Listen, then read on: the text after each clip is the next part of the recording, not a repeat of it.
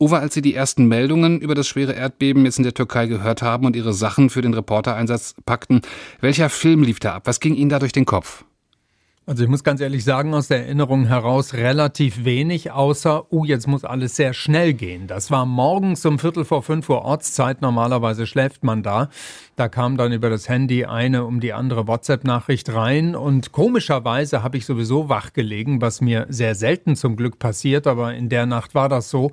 Naja, und dann funktioniert man tatsächlich erstmal nur.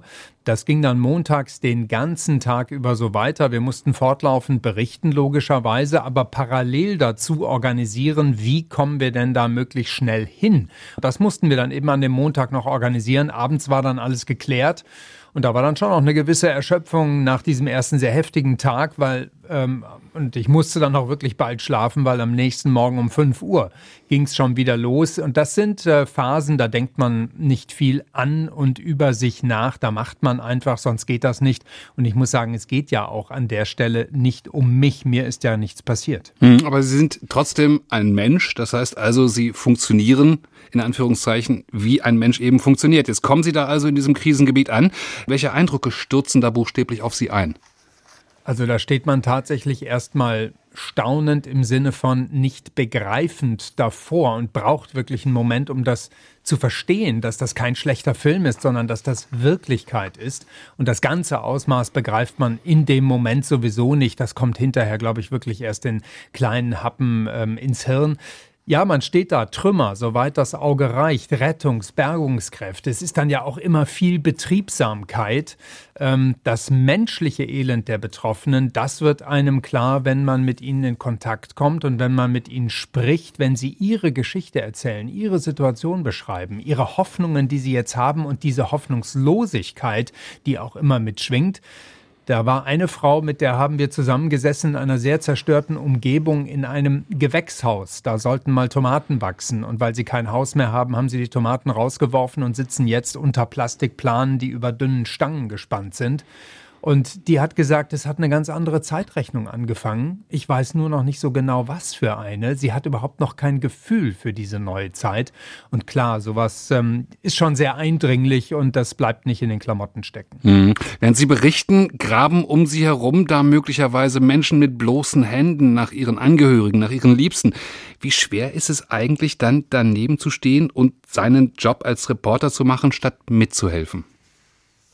Das ist einen Moment lang schwierig, aber man muss sich natürlich immer wieder auf die eigene Rolle besinnen. Äh, man kann auch nicht wirklich viel Sinnvolles ausrichten. Es bringt letztlich nichts. Es gab aber tatsächlich eine Szene, ähm, da war dann plötzlich eine sehr große Aufruhr, weil zwei Menschen entdeckt wurden. Und äh, da haben wir auch gedacht, das müssen wir unbedingt mitkriegen und uns ansehen, wenn sie die bergen und wenn sie die retten aus den Trümmern. Und dann kam aber sehr bald die Nachricht, dass beide nicht mehr leben. Und das sind dann Punkte, wo ich gedacht habe, gut, das muss ich jetzt auch nicht sehen. Das hat vielleicht ein bisschen was mit Pietät, vielleicht auch einfach nur mit Selbstschutz zu tun. Sie haben bei Ihrem Einsatz jetzt im türkisch-syrischen Erdbebengebiet da ja auch Leute getroffen, die Sie schon von 2010 von dem schweren Erdbeben in Haiti kannten. Wie laufen diese Begegnungen dann ab? Gibt man sich gegenseitig Kraft? Naja, ich will jetzt nicht sagen Kraft, nein, also so weit geht das nicht, aber ein Stück weit sicherlich Bestätigung.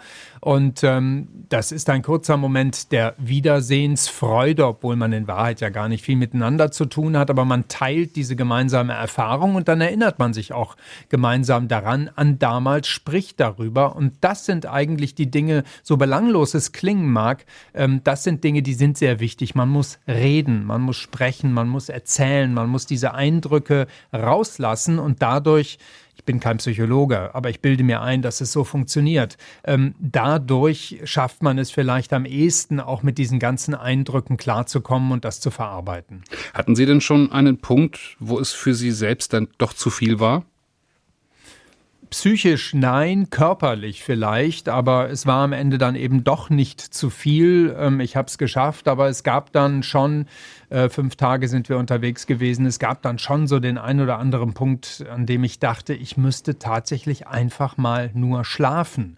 Ähm, und wenn man ähm, in einer Nacht mit Glück eine Stunde geschlafen hat und mit dem Aufwachen vom Wecker sofort wieder in diesen Funktionsmodus umswitchen muss. Das sind Momente, die sind körperlich einfach anstrengend. Und diese Erschöpfung, die habe ich dann tatsächlich gemerkt, eigentlich erst am zweiten Tag, nachdem ich dann wieder zurück war in Istanbul.